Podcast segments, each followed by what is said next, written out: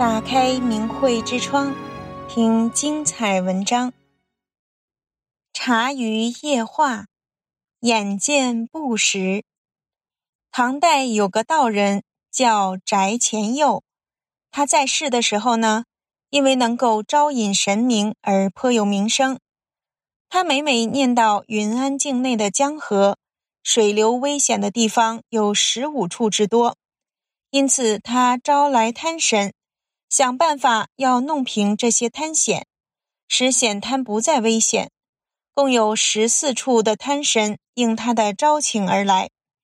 独独有位女滩神，头上戴着个高帽子，身上穿着大长袍，向翟前佑慷慨地进言说：“据我观察，您要平滩险的用意。”不过是为了要方便往来的船只，您不知道从事船只生意的人获利相当的丰厚，纵然是多花些小钱，对他们来说也不足以构成损失。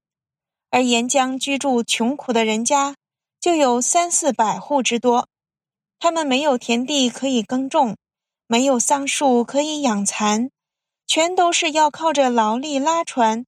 渡过险滩讨生活呀！今天若是把这些滩险给弄平了，对行船的人而言固然是方便多了，可是对那些住在江边、靠着拉船过日子的穷人来说，以后他们要靠什么来过活呢？上天的意思绝不是这样的，我啊，深恐您到时候会因此而获罪。不免为您担心呀，所以向您建议，希望您能改变这个决定。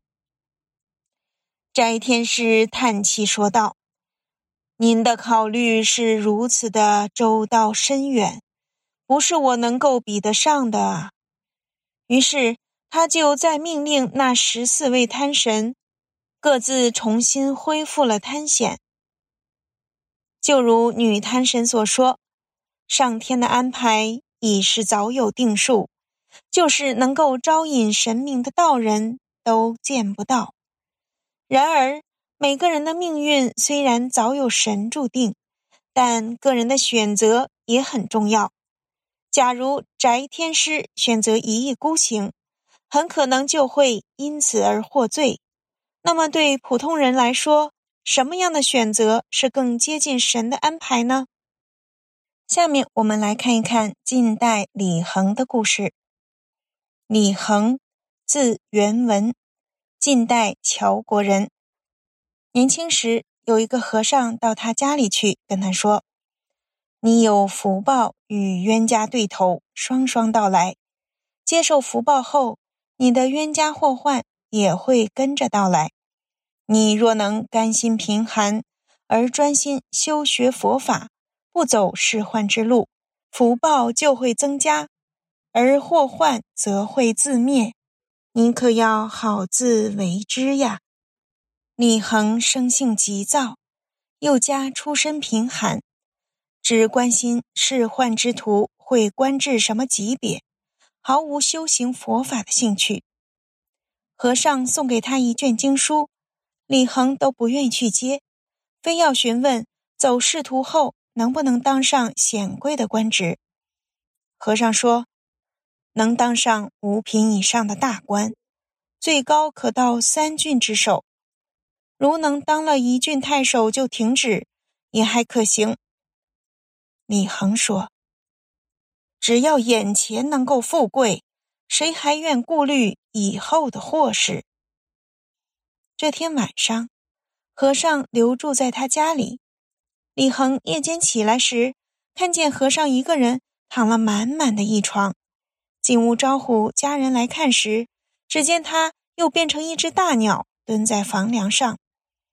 天亮时，他又恢复了原来的样子。李恒刚送他出门，眨眼之间，他就再也看不到了。这才知道他是位神人啊！此后，李恒便供佛念经。但是不能专心致志。后来，他当上了西阳、江夏、庐江三郡的太守，又加封为龙骧将军。太兴年间，因为参与干凤之乱被杀。李恒修炼的机缘已到，本可摆脱厄运，成就仙缘，却错失良机，实在是太可惜了。人的命运在冥冥之中，早就有神安排得非常细致了，否则任何人也不可能把它算出来。但人的命运绝非一点变数都没有，确切地说，人冥冥之中有定数，冥冥之中也有变数。当人选择为善或为恶，就会使命运发生相应的改变。特别是选择了修炼时，命运将发生根本的改变。在高德大法传世之时，希望所有有缘修炼的人都不要再有李恒这样的遗憾。